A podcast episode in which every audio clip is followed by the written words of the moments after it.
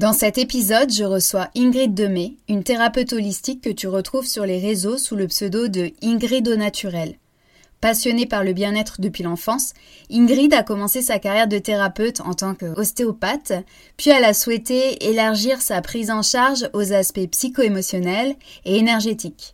Elle propose aujourd'hui des accompagnements individuels, elle anime des ateliers de groupe à Paris et elle offre différents outils comme le journaling et des méditations pour pouvoir travailler sur soi. Sa mission de vie, c'est de permettre aux femmes de se libérer des schémas et des croyances qui les entravent afin de déployer leur potentiel, d'avoir confiance en elles et de s'épanouir. Bonjour et bienvenue sur Aline ta boussole. Je suis Angélique Preux, coach certifiée, experte en mission de vie et en reconversion professionnelle pour les entrepreneuses du bien-être. Je suis aussi l'autrice des livres 50 exercices pour trouver sa mission de vie et Devenir naturopathe, tous deux publiés aux éditions Erol. Sur ce podcast, je partage chaque semaine des outils concrets, des pistes de réflexion et des parcours inspirants pour booster les entrepreneuses du bien-être dans leur épanouissement professionnel. Que tu vibres pour la naturopathie ou une autre sphère du bien-être, tu es au bon endroit. Ici, tu trouveras les clés pour identifier ta mission, développer ta légitimité, aiguiser ta communication et faire prospérer ton business. Bonjour Ingrid, je suis super contente euh, que tu sois là et que tu aies accepté mon invitation euh, sur ce podcast. Bonjour Angélique, ça me fait super plaisir d'être euh, là avec toi. Je suis trop honorée d'être présente dans cet épisode de podcast. Tu vas pouvoir nous partager ton inspirante évolution une évolution à laquelle j'ai été témoin en fait euh, en partie puisque ben, on connaît depuis euh, quelques années maintenant. À l'époque, on s'était rencontrés lors d'un événement de blogueuse autour de la beauté bio et naturelle. Je sais pas si tu te souviens. Et euh, ben, il s'en est passé des choses depuis pour toi comme pour moi. Alors aujourd'hui, tu vas nous parler à la fois de ton activité de thérapeute, ton évolution professionnelle et tu vas nous en dire plus sur ton cheminement personnel les questionnements, les obstacles que tu as surmontés. Euh, en bref, euh, finalement, un parcours de vie riche, euh, intense et bah, dans lequel le pro et le perso s'entremêlent. Merci de venir nous en parler, je suis super contente. Effectivement, on s'est rencontrés il y a déjà quelques années de ça. Je me rappelle plus autour de quel événement, mais c'est curieux de voir comme euh, finalement on s'est on s'est suivi, on a eu des chemins de vie un peu parallèles et de temps en temps il y a des petits croisements et c'est euh, c'est très c'est très drôle, je trouve, de voir cette évolution euh, en parallèle de, de, nos deux vies. je suis vraiment ravie d'être ici pour, pour enregistrer cet épisode avec toi. Ça me touche énormément que tu aies pensé à moi. Bah merci Ingrid. Oui, c'est vrai que euh, finalement on a évolué et, euh, nos chemins euh, bah, prennent des routes plus ou moins similaires. Et bah, ce que je vais te demander, c'est tout simplement si tu veux bien te présenter pour les personnes qui te te connaissent pas encore. Avec plaisir. Alors, je m'appelle Ingrid, je suis thérapeute holistique et coach. Alors, ces gros mots, ça veut juste dire qu'en fait, j'ai eu un parcours dans la thérapie.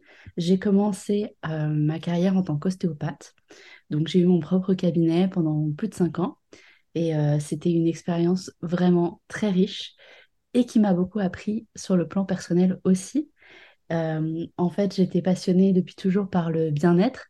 Et finalement, c'est en m'y consacrant complètement que j'ai découvert mes propres limites, puisque j'étais un petit peu empêtrée dans mon syndrome du sauveur, on va dire, et que du coup, euh, cette expérience en tant qu'ostéopathe m'a permis d'aller au bout de ce que j'étais capable de faire.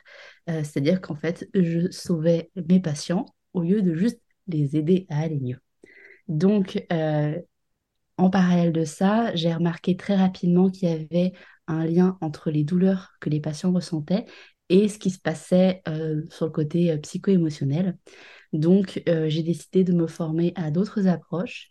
Donc, pour le côté énergétique, je me suis formée au Reiki. Et euh, pour le côté euh, psycho-émotionnel, je me suis formée à la PNL. La fameuse PNL qui ben, nous, nous rapproche, puisqu'on s'est formé pratiquement en même temps. Donc, la PNL, pour les personnes qui ne connaissent pas, c'est la programmation neurolinguistique. En gros, pour schématiser, c'est le, mode d'emploi euh, de, notre cerveau et, de nos émotions, et puis euh, euh, bah, comment le faire fonctionner de façon à ce que ça nous serve plutôt que ça nous desserve. Donc toi, tu l'utilises dans un cadre plutôt thérapeutique. Exactement. Moi, j'aime bien dire que c'est c'est un court-circuit du cerveau. Parce qu'on a tous nos fonctionnements, on a l'habitude de prendre la même autoroute, et puis en fait, des fois, hop, on fait un petit virage et la perspective est complètement différente. Et je trouve que cet outil est vraiment extraordinaire. On fait une sortie d'autoroute pour aller voir de nouveaux paysages. Exactement. Je suis très visuelle, tu l'entendras peut-être dans ma façon de parler. Oui, ben moi aussi. Donc, on va se retrouver à ce niveau-là. Euh, alors, tu me parlais du syndrome du sauveur, là, dans, dans ta présentation. Comment euh, on fait pour euh, gérer ça quand on est thérapeute? Parce que tu as commencé avec euh, l'ostéopathie et là, tu es aujourd'hui coach holistique. Comment tu fais pour doser, pour équilibrer ou pour gérer cette posture du sauveur? Alors en fait, déjà pour faire simple, j'ai, je pense, atteint et peut-être même dépassé la limite de ce que j'étais capable de fournir donc je peux plus la dépasser. Déjà, ça c'est le premier point. Euh, en fait, euh, ce que je disais tout à l'heure dans ma présentation par rapport à l'ostéopathie, le, le, problème de ce métier, c'est que beaucoup de patients viennent en attendant que ce soit le thérapeute qui fasse toute la démarche pour que le patient aille mieux. Mais en fait, c'est un travail main dans la main. Effectivement, le thérapeute, il est là en ostéopathie pour, de, pour débloquer la situation, mais c'est au patient d'entretenir derrière le travail qui a été fait. Et malheureusement, il y en a beaucoup qui ne comprennent pas ça. Et donc, bah moi, euh, pleine de toute ma bonne volonté et de tout mon syndrome du sauveur, je me retrouvais à en faire beaucoup trop et à m'investir énormément et euh, à me mettre en retard et à pas prendre de pause. Et vraiment, j'ai poussé les limites de mon corps et euh, de mon psychisme aussi pour sauver mes patients. Donc déjà, ça, je ne peux plus y aller, c'est pas possible, j'ai compris la leçon. Euh, pour tout te dire, même, euh, c'était euh, la première année de mon cabinet comme j'étais en, phase de lancement, j'avais pas des horaires bien définis avec des pauses qui étaient prévues. Et, et ben écoute, il y a une fois carrément où j'ai fait une infection urinaire parce que j'enchaînais des fois 6-7 heures sans faire de pause. et toujours avec cette envie d'en faire toujours plus. Donc j'étais vraiment, euh, j'avais, j'avais 30 secondes entre les patients, vraiment juste, je nettoyais la table et je reprenais quelqu'un d'autre. Donc, euh, j'avais vraiment aucune pause pour moi. Et euh, donc, j'en suis arrivée à faire une infection urinaire qui a dégénéré en pyélonéphrite.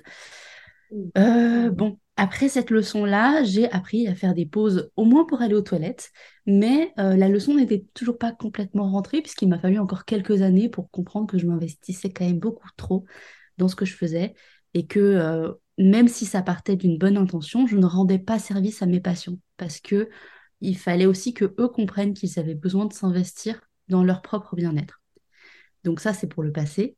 Et maintenant, comment je fais? En fait, tout simplement, euh, déjà, je pose la base, clairement, je pose mes limites, en fait, euh, quand je commence un coaching, et je fais comprendre à la personne avec qui je travaille que c'est pas moi qui vais faire le travail à sa place, que je suis là pour l'accompagner, c'est un mot que j'aime beaucoup, ça, accompagner, parce qu'on ne fait pas à la place. Euh, donc, je suis là pour accompagner la personne qui souhaite travailler sur elle. Je peux lui donner des conseils, je peux lui apporter du soutien si elle en a besoin, je peux lui apporter mon expertise, mais je ne peux pas faire les choses à sa place. Et j'aime beaucoup donner des exercices à faire. C'est quelque chose que je faisais déjà quand j'étais ostéopathe. Et, euh, et ça se voit si la personne le fait ou ne le fait pas. Et, et j'essaye de bien, bien poser ça, de faire comprendre aux gens que c'est important de s'investir, parce que moi, je ne suis pas je ne suis pas garante du résultat si la personne ne s'investit pas. Et donc finalement, tu définis le cadre euh, en amont et, euh, et, chacun sait précisément quel est son rôle. Exactement. Mais toujours avec bienveillance. Je, peux comprendre aussi que parfois, euh, bah, dans certaines périodes, on a du mal à faire les exercices, on a du mal à aller bah, des fois aller regarder là où on n'a pas envie de voir, en fait, tout simplement, parce que c'est vrai que quand on travaille sur soi, on est amené à regarder des parts euh, de nous qu'on avait enfouies un petit peu profondément pour pas les voir. Donc c'est désagréable d'aller les regarder. Donc je comprends que ce soit difficile et qu'on n'ait pas envie, mais je demande toujours à mes clientes euh, bah, cette, euh, cette honnêteté et même un mini progrès, même faire une minute d'exercice au lieu de cinq, par exemple, je trouve que c'est déjà super. C'est déjà un petit pas qui fait avancer. Exactement. Parce qu'il y a déjà une, démarche qui est enclenchée, en fait. C'est ça. J'aime beaucoup euh, l'image du petit pas et le fait qu'on chemine un pas après l'autre et que même les plus grandes destinations, les plus grands chemins, bah, ils se font toujours euh, un pas après l'autre. Exactement. Et des fois, on aimerait bien, euh, on aimerait bien faire du saut en longueur, mais euh, concrètement, il faut beaucoup d'entraînement pour faire du saut en longueur. Donc, euh, difficile de le faire dans sa vie quotidienne. Et c'est fatigant et c'est challengeant. Des fois, on aime bien aussi y aller avec sécurité. C'est ça. Et puis finalement, avec cette comparaison de la marche, c'est assez intéressant. Parce que c'est vrai que quand on fait une randonnée, bah, des fois, on a aussi besoin de prendre une pause. Et c'est valide de faire une pause. Exactement, et tout le monde sait marcher, c'est quand même la bonne nouvelle. Exactement, tout le monde sait avancer en tout cas. Pour ceux qui nous écoutent et qui peut-être ne marchent pas, il y a d'autres moyens d'avancer. C'est ça. Et euh, bah, justement, parlant d'avancer, toi, quelles sont euh, tes thématiques de prédilection, en tout cas les, les sujets qui reviennent souvent dans tes accompagnements, dans tes coachings? Alors, ça peut être assez varié en fait, les accompagnements. Euh, en tout cas, le sujet euh, de base qui, vient à moi, il, est assez varié. Euh, je peux avoir par exemple des problématiques de deuil, des problématiques d'émancipation familiale, des problématiques de troubles du comportement alimentaire. Enfin, vraiment, le, sur le point de départ, l'éventail, il est très très large. Et finalement, je trouve qu'en creusant un peu, on se rend compte que beaucoup de problématiques sont liées à la confiance en soi parce qu'en fait, on se met nous-mêmes dans des situations qui sont parfois, euh, et même, même souvent d'ailleurs, désagréables pour nous, parce qu'on n'a pas assez confiance en nous pour s'en sortir. Et donc, du coup, euh, finalement, la, racine de beaucoup de, choses, moi, j'aime bien travailler la confiance en soi. Euh, et c'est vraiment quelque chose qui est transformateur, en fait. Quand, quand une personne arrive à avoir confiance en elle, en ses capacités, euh, à se faire respecter, à poser des limites, à s'écouter. Enfin, vraiment, je trouve que ça change beaucoup de choses. Oui, la confiance en soi, finalement, c'est la base de tout ce qu'on peut entreprendre, de tout ce qu'on peut avoir envie d'accomplir euh, dans la vie. Et même sans parler de gravir euh, l'Everest, il y a finalement tellement de sujets pour lesquels on a besoin de confiance en soi que... en fait, je pense pour tous les sujets, parce que finalement, même euh, même par exemple pour un sportif qui souhaite euh, atteindre un objectif, je pense à toi avec ton objectif euh, du marathon, mmh. bah, tu as besoin d'avoir confiance en chaque étape que tu arrives à franchir.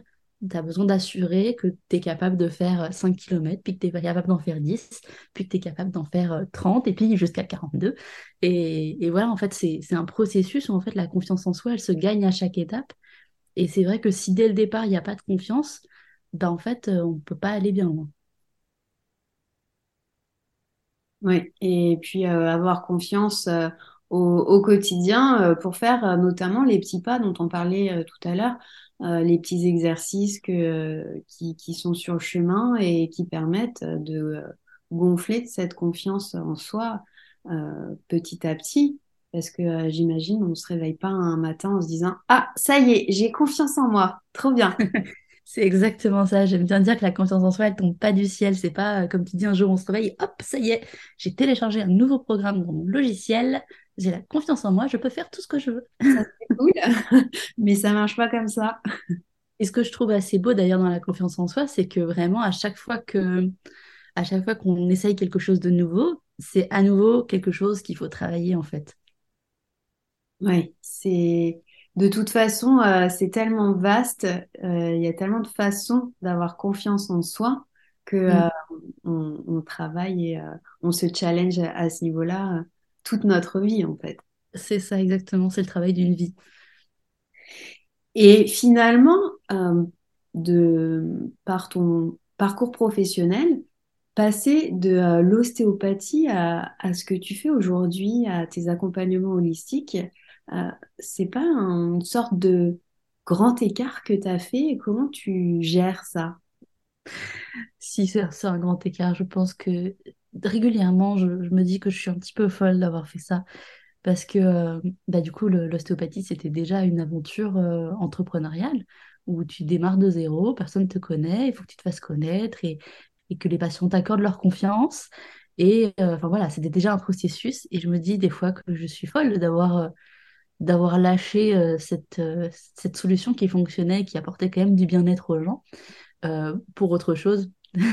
Mais en même temps, je sais au fond de moi que, c'est le meilleur choix que je pouvais faire parce que j'ai envie, à la fois pour moi et à la fois pour les gens que je peux accompagner, d'apporter un bien-être qui est durable et de donner les clés aux gens pour se sentir bien tout au long de leur vie en fait. Et que la prochaine fois qu'ils auront soit une douleur physique, soit un blocage émotionnel, bah, qu'ils aient l'impression d'être capables de les affronter tout seuls. Et du coup, je me suis un peu égarée, j'ai oublié ta question. Ah oui, le grand écart. Euh, et oui, donc, euh, oui et non pour ce grand écart aussi, parce que finalement, quand euh, je faisais mes consultations, moi, j'aimais bien parler avec mes patients parce que globalement, je les gardais une heure avec moi. Et bah, une heure, c'est long si tu es en tête à tête avec quelqu'un et que tu dis rien. Puis en plus, c'est curieux comme contexte parce que tu te retrouves face à quelqu'un que tu connais pas. selon, selon le motif de consultation, bah, des fois, tu es en sous-vêtements avec une personne que tu connais pas et qui te parle pas, tu vois, moi, en tant que patiente, j'aurais été très mal à l'aise. Donc, j'aimais bien parler à mes patients pour les rassurer, euh, enfin, pour, pour les mettre en confiance, encore une fois. Tu vois, ce mot revient, c'est assez, euh, assez, marrant. Euh, et donc, finalement, bah, en discutant avec eux, bah, j'ai déjà un peu commencé à, comprendre des choses. Et c'est comme ça, d'ailleurs, que je me suis rendu compte de ce lien entre le, le contexte psycho-émotionnel et les douleurs physiques. Et euh, sur le plan, euh, je dirais, le plan matériel, le plan euh, financier, comment tu as amorcé le switch, le, moment où tu t'es dit, bon, bah voilà, je, j'arrête l'ostéopathie, je m'ouvre à une nouvelle activité. comment comment tu as géré ça justement et comment tu as eu confiance suffisamment en toi pour pouvoir le faire? Alors, euh, c'est une question que, j'adore. Euh, alors, en fait, j'avais commencé à faire des accompagnements en coaching avant d'arrêter mon activité d'ostéopathe. J'avais déjà un pied euh, de chaque côté. Donc, j'étais en grand écart maximal. Et finalement, j'ai aussi fait le point sur ma comptabilité. Je me suis, enfin, j'ai calculé de combien j'avais besoin par mois, de combien j'avais déjà sur mon compte. Je me dis, bon, ok, avec euh, cet argent déjà là, euh, même si je gagne zéro, je peux tenir X temps. Et puis en plus de ça, euh, finalement, le déclic, bah, il commençait un peu à se faire. Je me disais que c'était possible de, d'enclencher ce changement. Et finalement, en fait, je suis tombée deux fois de suite, genre à un mois d'intervalle sur mon poignet. Et c'était impossible pour moi de continuer de travailler en ostéopathie. En fait, j'avais trop mal. Et c'est assez curieux d'ailleurs, ça m'a beaucoup fait travailler sur mon syndrome du sauveur une nouvelle fois parce que euh, je me suis rendu compte que j'aurais presque voulu avoir une fracture. Euh, tu sais qu'on voit une belle fracture à la radio parce que je voulais quelque part au fond de moi être victime de la situation et, m'en servir de justification pour changer d'activité. Je sais pas ah, si tu tu voulais euh, t'auto-sauver. Oui, c'est un peu ça. Je voulais m'auto-sauver. Euh, et, vraiment, c'était très curieux parce que je me suis vue avoir ces réactions-là en sortant de la radio où on m'a dit non, non, il n'y a pas de fracture. Mais moi, j'avais super mal. Et, et je me suis vue être presque déçue de ne pas avoir de fracture, tu sais. C'est assez curieux parce qu'en fait, j'aurais presque voulu m'accrocher à cette justification-là pour dire ah non, c'est pas ma faute. Tu vois, vraiment pour me, pour me dédouaner du truc, alors qu'en fait, bah, il y avait, c'était un tout. Il y avait d'un côté bah, le fait que bah, en fait, euh, j'étais déjà lancée dans le coaching, je commençais déjà à gagner ma vie avec ça. Euh, je pouvais subvenir à mes besoins pendant X temps, euh, juste, même si je gagnais pas d'argent. Et en parallèle, je me suis blessée au poignet. Mais tu vois, c'était un tout finalement. Et, et c'est assez curieux de voir comme la vie, des fois, elle te pousse, elle te dit, hey, «Eh, regarde là, t'as pas encore travaillé ça. Ben oui, tu parles de, de fracture et, je trouve que déjà, rien que le fait de se blesser au poignet en termes de symbolique, quand on est ostéopathe et qu'on pense à la reconversion, à, changer, à faire évoluer son activité, c'est déjà énorme. Euh, je trouve ça... Mais complètement, mais en fait, mon... je disais que j'avais atteint mes limites euh, euh, mentales, mais aussi mes limites physiques. En fait, j'étais tellement épuisée que je suis tombée deux fois de suite sur le même poignet. Et voilà, mais c'est vraiment un tout en fait. C'est pas juste un événement ou un élément qui a justifié euh, mon, mon, changement, tu vois, c'est vraiment un tout. Et, euh, et finalement, cette, euh, enfin, j'avais l'habitude de travailler en ayant des douleurs, en fait. Parce que comme j'en faisais beaucoup pour mes patients, bah, je dépassais mes limites corporelles, tu vois. Donc, bah, ça m'arrivait souvent. Enfin, le, le soir, j'avais les mains complètement HS. Enfin, tu me demandes d'ouvrir un pot de cornichon déjà ouvert. Je ne suis pas capable de le faire, tu vois. Donc, en fait, j'avais clairement dépassé mes limites. Et le fait, deux fois de suite, d'être confrontée à, cette douleur au poignet, euh, déjà, ça m'a fait réfléchir. Et puis, en plus de ça, je me suis rendu compte que j'arrivais euh, à aider les gens malgré tout. Et que la façon dont je les aidais avec le coaching versus avec l'ostéopathie, d'un côté, je respectais mes limites, de l'autre côté, je ne les respectais pas. Ok, donc grâce à ça, tu as pu mettre euh, en place un équilibre que tu n'avais pas avec l'ostéopathie. C'est ça. Ok. Et euh, donc tu parles de déclic. C'est un déclic qui s'est produit, qui est survenu avec euh, ce qui t'est arrivé, ta blessure au poignet, ou il y a eu autre chose avant qui faisait que tu savais qu'il allait avoir le, le switch? Est-ce que en fait, je vais tourner ma question autrement. Est-ce que sans ce déclic, tu aurais sauté le pas pour euh, te lancer dans l'accompagnement holistique Alors, en fait, je trouve que le terme de déclic, euh, il est un peu euh, fantasmé.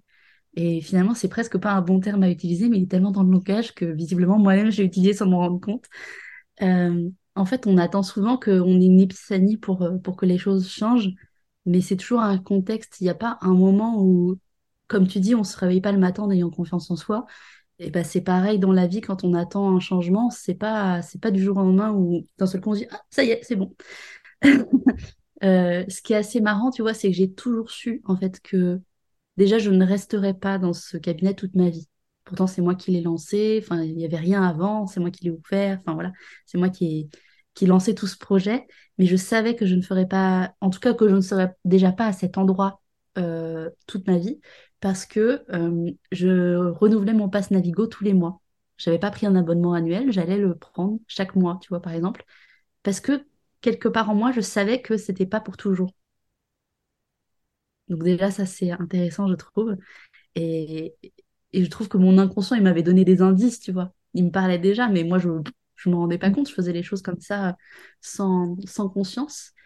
Et, euh, bah, ce qui m'a motivé, c'est vraiment un peu, c'est tout le contexte. Et que je me sois rendu compte que d'un point de vue financier, euh, ça allait bien se passer, et euh, que je me sois blessée au poignet, et que euh, finalement, bah, j'avais quand même de plus en plus de clientes. Et bah, aussi, bah, quand j'ai arrêté l'ostéopathie, j'ai également vendu mon cabinet. Donc, ça m'a fait un autre apport financier, donc qui m'a donné encore un petit peu plus de, de sécurité. Et donc, finalement, tous ces paramètres ensemble, je dis, oui, ok, bon, bah, je me lance. Oui, donc c'est vraiment une construction euh, que, que tu as mis. Euh, c'est une construction que, euh, qui t'a pris du temps pour être enfin, arriver au bon moment de te lancer et au moment où tu t'es dit voilà, là de toute façon, avec mon poignet, c'est plus possible de continuer. Donc, mais finalement, c'est des étapes qui, qui, avaient déjà été franchies. T'as pas tout lâché du jour au lendemain parce que tu t'es dit, bah voilà, j'ai le déclic, ça y est, c'est le bon moment. C'est ça, exactement. C'est ça.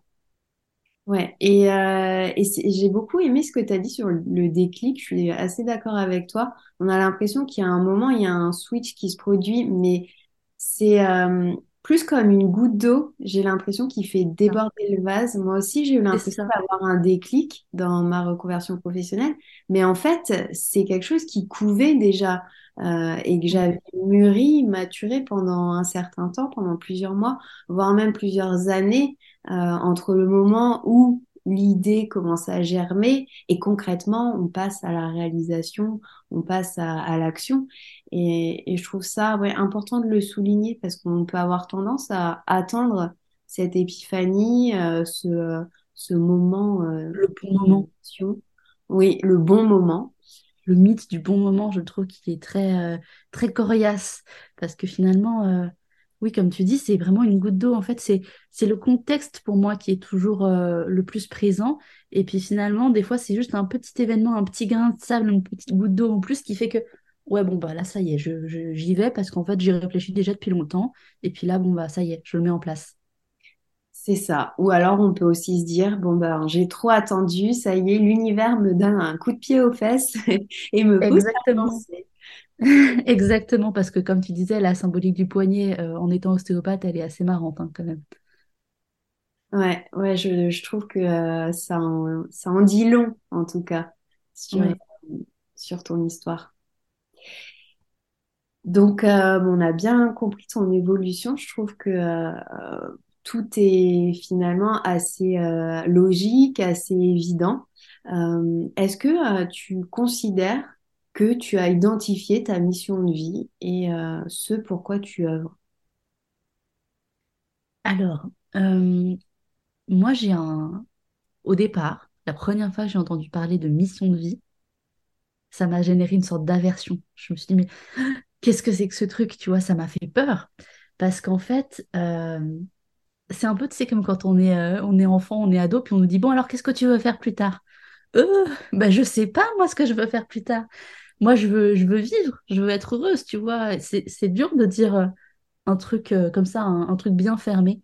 Et je pense que c'est un, c'est, des abus qui ont été faits et qui, qui, finissent par donner cette impression-là, parce qu'en fait, la mission de vie, pour moi, déjà, c'est de s'épanouir. C'est d'avoir une vie épanouissante, euh, qui est riche, comme tu dis, euh, en, en rencontres, en, en expériences. Voilà, pour moi, ça, c'est ma mission de vie. Après, comment j'en arrive à ça? Euh, ben moi, c'est en accompagnant des personnes, des femmes principalement, à euh, se libérer des schémas euh, dans lesquels elles sont, se libérer des blocages, des peurs, des croyances qui les entravent, pour s'épanouir, elles aussi. Voilà, on y revient, pour avoir confiance en elles, pour être bien dans leur corps, bien dans leur tête. Voilà, moi, c'est un peu comme ça que je définis la mission de vie. Et finalement, tu vois, ce, sens très global, ça fait qu'en fait, on peut pour moi, à mon sens, on peut atteindre sa mission de vie de plein de manières différentes. Hmm. Et la faire évoluer. Exactement. Est-ce que ça fait sens pour toi, du coup? Mais oui, carrément. Et je trouve que la façon euh, dont tu en as parlé, euh, c'est exactement ça. C'est des termes euh, qui peuvent faire peur, euh, mission de vie, chemin de vie. Mais en fait, y a pas, on peut pas se tromper déjà. Et à partir du moment où on, on choisit ce qu'on a envie de faire, on choisit ce qui nous fait vibrer. Euh, toi, ce que tu nous as dit là, c'était super beau. Et on voit quand on parle, bah, ça, ça fait écho euh, en toi. Euh, c'est merveilleux à partir du moment où il n'y a pas finalement une mission de vie qui se vaut plus qu'une autre et il n'y a pas non plus derrière ce terme une réalisation incroyable, quelque chose de fantastique, d'héroïque. Non, euh, vraiment c'est, revenir à soi et c'est ça que j'ai envie de transmettre, c'est que la mission de vie, ça part de soi. C'est Et ça. justement, j'en viens à une question euh, qui, euh, qui me brûle les lèvres. À quoi tu rêvais quand tu étais enfant? C'était quoi tes grands rêves? Parce que là, tu nous as dit, euh, oui, c'est comme quand on est en- enfant ou ado et on nous demande euh, quel métier tu veux faire plus tard. Spontanément, toi, quand tu étais enfant, tu rêvais de quoi? Alors, je ne sais pas si je rêvais déjà d'un métier en particulier, mais je sais que déjà le bien-être avait une place importante. euh, parce que j'aimais bien faire des massages et je sais pas, je devais avoir 6 ans, tu vois. Ah Et ouais. déjà, euh, je disais avec de... Ah, moi, je suis masseuse, tu vois, je disais ça comme ça pour, euh, pour rigoler, mais en même temps, tu vois, c'était déjà quelque chose que je faisais. Euh, En fait, euh, je refais juste une petite parenthèse sur le, sur la mission de vie. Euh, tu vois, là où c'était difficile pour moi aussi, c'est le terme mission. Parce que mission, tu penses, je sais pas, moi je pense à mission humanitaire. Tu vois ce que je veux dire? Et finalement, euh, moi qui ai grandi avec le syndrome du sauveur, ça, ça rajoute une oppression. Et tu vois, quand j'étais petite, euh, je sais pas si je rêvais d'un métier en particulier ou, enfin, ouais, je me rappelle pas bien. Mais en tout cas, je sais que je voulais être utile parce que j'avais la croyance que si j'étais pas utile, je servais à rien. Que si je servais à rien, j'avais pas le droit d'exister. Et tu vois, du coup, c'est hyper oppressant comme, euh, vision des choses. Euh, donc finalement, euh, je sais que j'aimais déjà le bien-être, mais je me demande si j'étais pas déjà dans mon syndrome du sauveur. Hmm. Et euh, bah, quand tu étais enfant, c'était qui l'héroïne ou euh, quel était le, héros, l'héroïne qui berçait ton enfance, qui te faisait rêver, qui t'inspirait? Alors, euh, j'ai réfléchi un peu, je me suis, je me suis demandé par rapport aux films que j'avais vus, enfin, tu sais, les princesses Disney, les trucs comme ça. Et en fait, je pensais te dire une personne en particulier. Et finalement, je viens juste d'avoir mon épiphanie. Et en fait, euh, quand j'étais petite, j'adorais euh, les films Fifi Brin d'Acier. D'accord. Les... Ah oui, les films. C'est vrai qu'il y, ouais. il y avait des films avec euh, l'actrice, c'était Inger Nielsen. Je crois que c'est comme ça son nom. Et en fait, ce que j'aimais chez elle, c'était son impertinence, sa force, à la fois physique et force de caractère, parce que vraiment, on ne pouvait pas l'embêter, cette fille. Et, et, finalement, elle était très indépendante et en même temps, elle n'avait pas peur de dire qu'elle avait besoin de, voir ses parents, de voir ses amis, tu vois. Et c'est, je trouve que finalement, c'était un beau personnage parce que à la fois euh, forte et indépendante et à la fois OK avec sa vulnérabilité. Ben, je trouve que c'est des chouettes valeurs et euh, qui te décrivent bien. Je sais pas ce que tu en penses. c'est gentil en tout cas, merci. c'est vrai.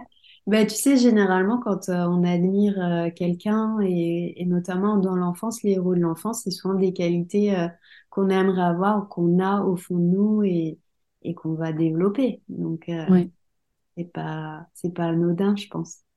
Mm, mm. Effectivement. Bon, Ingrid, une dernière question pour la route et pour inspirer les personnes qui nous écoutent, peut-être les aider. Enfin, en tout cas, non, je la refais. Ingrid, Ingrid, une dernière question pour la route, pour euh, inspirer peut-être les personnes qui nous écoutent. C'est quoi ton ingrédient secret ou ta recette pour euh, être aligné avec, euh, avec ta vérité, avec ce qui est bon pour toi? Alors, mon ingrédient secret, je dirais que c'est de ne pas se prendre la tête. en fait, on, on a toi comme moi d'ailleurs, on a un fort, euh, une, forte envie de, une forte envie de perfection, de tout faire bien. Tout le driver soit parfait et bien là. c'est ça, le driver soit parfait, fais tout bien. Il faut que tout soit bien comme il faut pour que tu sois accepté, tout ça. Enfin, en fait, on, a, on se met la pression de nous-mêmes avec ces croyances-là. Et, euh, et finalement, euh, je trouve que ce qui m'aide le plus à avancer, c'est quand je m'autorise à essayer de faire des choses imparfaites. Et finalement, bah, des fois, le résultat, je me dis, ah, en fait, c'est, c'est imparfaitement parfait. Hmm. Mes erreurs sont super cool.